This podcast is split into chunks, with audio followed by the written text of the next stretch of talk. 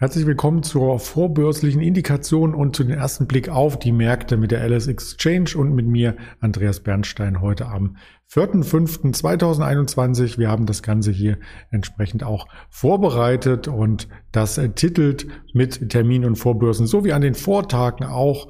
Und nur das Datum hat sich hier geändert, was auch richtig ist, denn in der Vorbörse und auch für das Programm heute haben wir neue Daten vorliegen. Wir sprechen 11.10 Uhr mit dem Daniel Saurens über einige Quartalszahlen, auch taufrische von heute selbstverständlich und schauen erst einmal auf den DAX wie er sich hier präsentiert. Am Morgen 8.16 Uhr aktuell präsentiert sich der DAX etwas leichter zum gestrigen Schlusskurs. Wir sind aber im Xetra-Verlauf gestern, ja, hatten wir eine Berg- und Tal- und wieder Bergfahrt. Wir standen erstmal ganz kurz bei 15.260 in dem Bereich, konnten darüber nicht hinwegkommen, sind dann zurückgefallen ganz stark auf die 15.210 dann darunter auf das Gap Close, also erster Öffnungslevel, dann Gap Close, dann auch noch etwas tiefer, 15.111 war, glaube ich, das Tagestief und danach gab es eine dynamische Erholung noch einmal bis zu den Hochs, aber nicht darüber hinaus. Und das ist so ein Stück weit ein Zeichen für die Trägheit des Marktes. Die Volatilität steigt zwar etwas an, zwischen dem Tagesschluss am Freitag und den Tagesschluss am Montag gab es einen Aufschlag von 100 Punkten, also durchaus ein Plustag, ein erfolgreicher Start in den Mai, aber intraday schwanken wir sehr, sehr stark und sind in der alten Course Range weiterhin gebunden. Das zeigt sich auf dem mittelfristigen Chart. Ich habe das etwas gelb markiert, also so richtig eine Richtung kann der DAX hier nicht einschlagen. Wir kommen weder über die 15.300 nachhaltig hinweg, noch fallen wir unter die 15.100 nachhaltig. Immer mal ein paar kleine Stiche.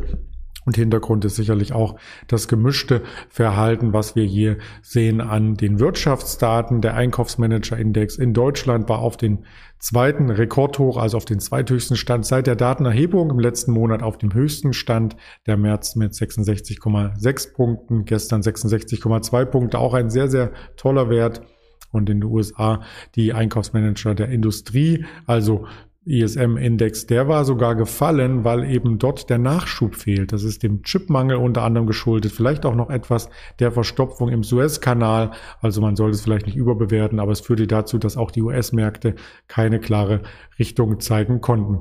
Was uns so ein bisschen gestern ähm, gestört hatte am DAX-Bild, das war der Tagesverlierer im DAX und das war nämlich die Deutsche Bank mit einem größeren Abstand zu den anderen Tagesverlierern. Also während der Markt insgesamt 100 Punkte zulegen konnte, hat die Deutsche Bank hier überdurchschnittlich verloren, über zwei Prozent am Ende, dennoch über 11 Euro, ein relativ solides Niveau und Hintergründe waren schnell gefunden. Da gab es zwei Schlagzeilen. Zum einen Greenwashing bei der Deutschen Bank. Da geht es um Kautschukplantagen im Regenwald, also im ehemaligen Regenwald muss man sagen, denn der wird genau dafür eben gerotet. Ähm, das Thema Nachhaltigkeit spielt ja eine Rolle immer mehr. ESG-Kriterien fließen in die Handelsentscheidung von Privatanlegern und institutionellen Anlegern ein und da passt das nicht so recht ins Bild.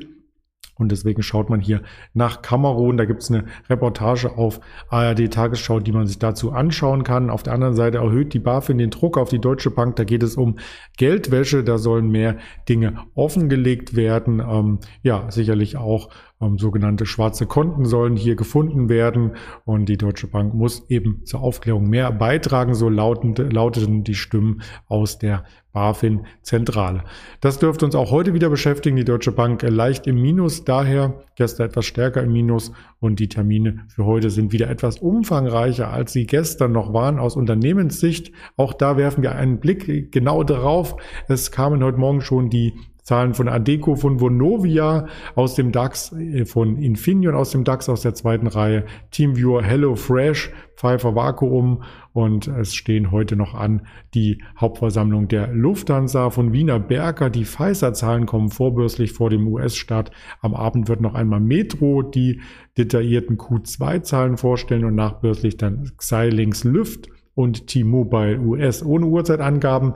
Wer es etwas sportlicher mag, Ferrari kommt heute daher, aber an der Börse gar nicht so ein äh, großer Wert, aber große Werte sind auf jeden Fall Warner Music Group, ConocoPhillips aus dem Ölsektor, aus dem Spielsektor Activision, Blizzard und Ford Motor ohne genaue Uhrzeitangaben, also im Laufe des Handelstages zu erwarten. Von Wirtschaftsdaten gilt der Fokus dem US-Handel. Also am Nachmittag wird es hier die Handelsbilanz 14.30 Uhr geben, die Warenhandelsbilanz parallel dazu 14.55 den Redbook Index aus den Kaufhäusern, 15.45 dann den ISM Index für die New Yorker Region und 16 Uhr noch die Werkaufträge. Und wenn du das Ganze hier nachverfolgen möchtest auf verschiedensten Kanälen, bist du eingeladen, hier diese Kanäle zu abonnieren. Wir sind als LS Exchange auf YouTube, auf Twitter, auf Facebook, auf Instagram, auf Spotify, auf Deezer und auf Apple Podcasts vertreten.